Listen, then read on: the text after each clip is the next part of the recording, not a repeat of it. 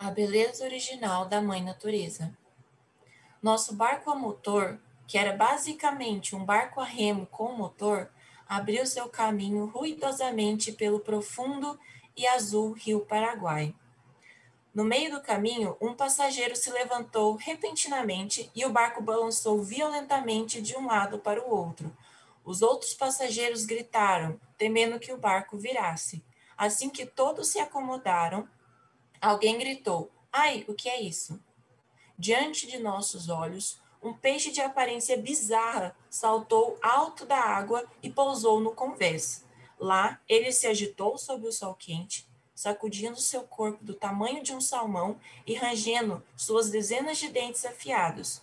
Os passageiros assustados se afastaram dele, protegendo as pernas, enquanto o barqueiro pegava calmamente com uma longa vara e jogava de volta no rio.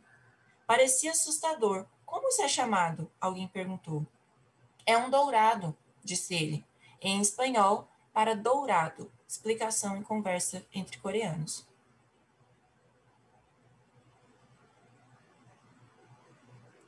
O dourado é uma das inúmeras espécies de peixes peculiares às águas do Mato Grosso do Sul, um dos estados do centro-oeste do Brasil. O rio Paraguai, que forma uma, a fronteira entre aquela parte do Brasil e o Paraguai, é abundante não apenas nesses peixes, mas em todo tipo de organismo vivo.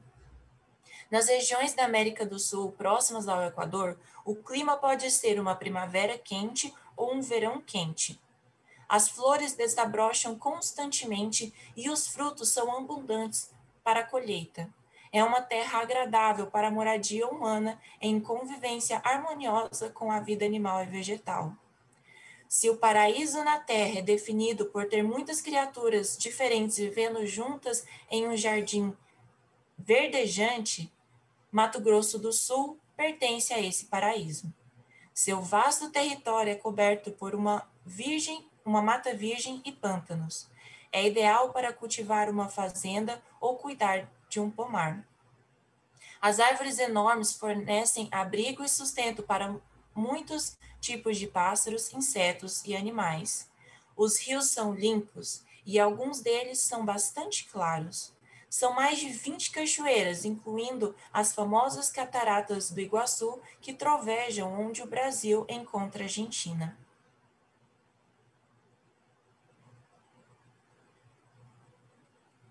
Mesmo sendo a estação mais quente da América do Sul, em dezembro de 1994, trouxemos nossos missionários sêniores de todo o mundo para experimentar um seminário de pesca no Rio Paraguai. Enquanto o sol brilhava naqueles dias, a população local entrava no rio e se deitava na água para se refrescar, nos observando com curiosidade enquanto pescávamos. Por mais bonito que fosse o Pantanal, era preciso ter cuidado o tempo todo. Pegávamos um barco rio acima, atracávamos e explorávamos o campo. Às vezes, mal conseguíamos passar pelos emaranhados de videiras penduradas em árvores enormes e tínhamos que rastejar sobre nossas barrigas. Frequentemente, não voltávamos ao barco antes da meia-noite. Contávamos com um cabo de aço estendido pela floresta para nos guiar de volta no escuro. Quando nos levantávamos antes do amanhecer todos os dias para continuar, mais uma vez lidávamos com um calor sufocante e enxames de mosquito. Era uma rotina extenuante. Minha tarefa mais difícil era tomar banho. Eu colocava desajeitadamente uma tela para privacidade no barco estreito para que pudesse me lavar com a água turva do rio. Mas em meu coração eu acolhia tais condições primitivas e naturais. Perto da cidade de Jardim, no Mato Grosso do Sul, construímos uma sede para educação global, chamada Sede da Educação de Famílias Ideais para a Paz Mundial, e montamos a Fazenda Nova Esperança para estabelecer um fundamento para construir a nação de Deus. Os habitantes da cidade nos disseram que uma antiga profecia previa que Jardim era o lugar onde o Senhor viria. A primeira vez que o Pai Moon e eu fomos a Jardim foi no final de 1994, Quando realizamos o nosso primeiro seminário para líderes lá, o centro de treinamento era um depósito em ruínas, sem nem mesmo banheiros ou cozinha. Não consigo descrever o quão desconfortável foi, mas foi perfeito para a educação experiencial que queríamos oferecer aos nossos líderes. Foi um seminário de coração, durante o qual os membros participantes respiraram um ar quente e suaram sem cessar enquanto liam a palavra de Deus no início da manhã e pescavam no meio da criação original pura e não poluída. Ao longo dos anos, transformamos aquele terreno em jardim, de jardim em um adorável centro de retiro familiar. Investimos na Fazenda Nova Esperança que a cercava. Os missionários e membros unificacionistas de todo o mundo se mudaram para lá com uma visão de restaurar o jardim do Éden que Deus criou no início. Construímos nossa construímos nossa comunidade no qual jardim, no jardim, com uma escola para que todas as famílias de todo o mundo pudessem experimentar o amor de Deus enquanto viviam na bela natureza. Doamos ambulâncias para cidades, cultivamos e criamos gados e melhoramos a vida da população local. No final da década de 1990, milhares de nossos membros em todo o mundo passaram 40 dias em estudos, oração e recreação nas belezas naturais da Fazenda Nova Esperança, próximo a Jardim.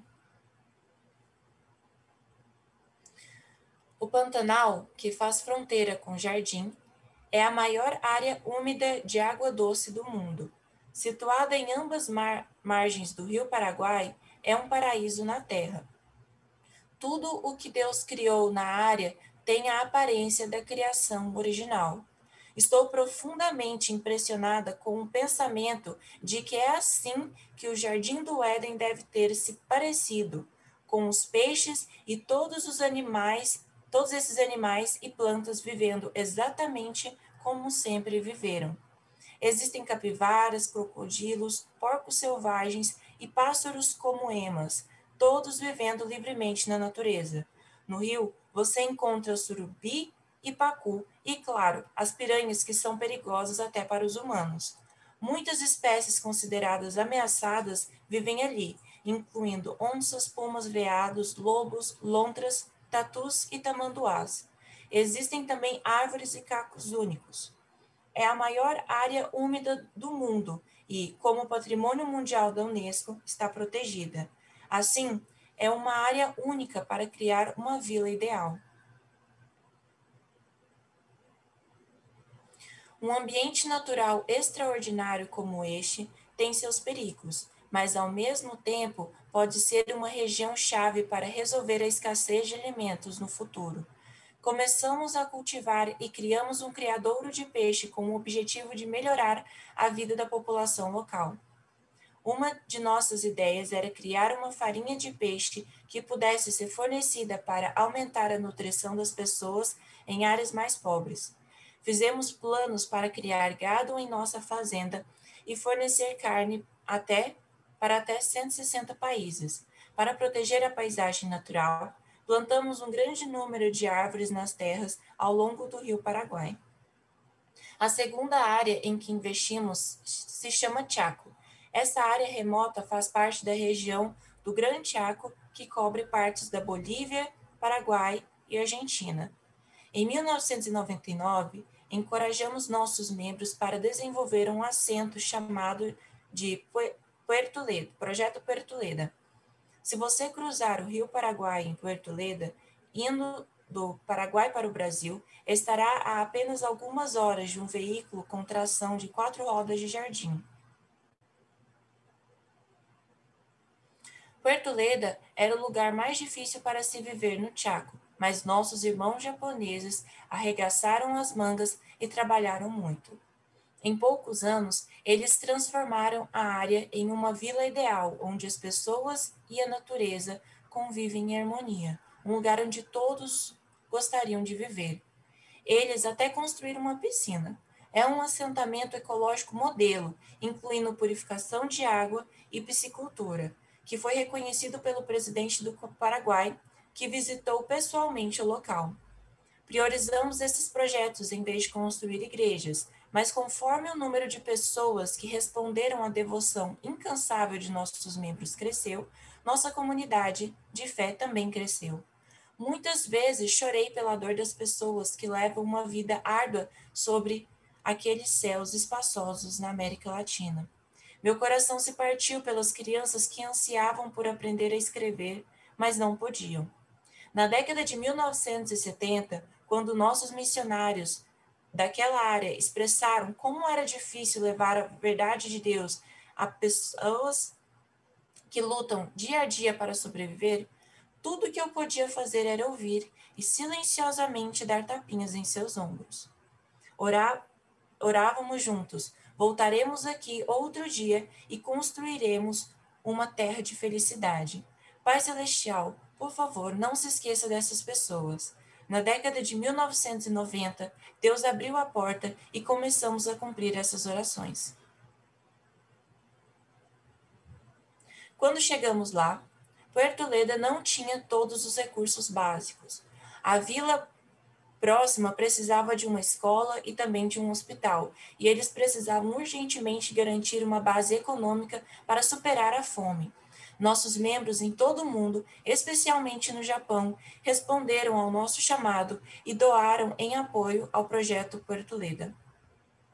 Nada pode mudar em um dia.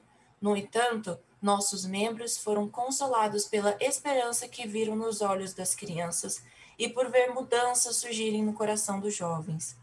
A nova geração de Porto Leda começou a pensar: nós também podemos ter uma vida boa. Temos em mente a necessidade de interromper a destruição constante do ecossistema. Sabemos que, em nome do desenvolvimento econômico, estamos perdendo a floresta amazônica. A sobrepesca e a matança voraz de animais, animais valiosos para o lucro monetário também são um problema sério. Ao mesmo tempo, mais de 800 milhões de pessoas em todo o mundo passam fome regularmente. Alguns países da América do Sul têm estoques abundantes de carne bovina e trigo, mas não conseguem evitar a desnutrição. Em meio à nossa educação e construção de comunidade na América Latina, conduzimos pesquisas de plantas e animais sobre a melhor forma de utilizar os recursos locais enquanto protegemos a natureza. As asas das borboletas monarcas medem apenas alguns centímetros, mas elas migram 3 mil milhas entre o Canadá e o México a cada inverno. Ninguém as ensinou fazer isso, está codificado em sua natureza. O ser humano e a natureza têm uma relação inseparável. Podemos ser esclarecidos sobre o ato de, cria de criação de Deus e sua verdade mística por meio da natureza que o representa apenas quando vivemos nela, investimos nela e a estudamos. Podemos sentir a alegria e o amor infinitos que Deus sentiu quando criou a terra para nós. Quando fazemos isso, podemos viver cada dia com um coração cheio de amor e gratidão. A terra em que podemos aprender esta verdade é a América Latina. Através do amor familiar, como uma família sobre Deus, podemos descobrir nossa pátria original nesta terra, o presente de Deus, a natureza.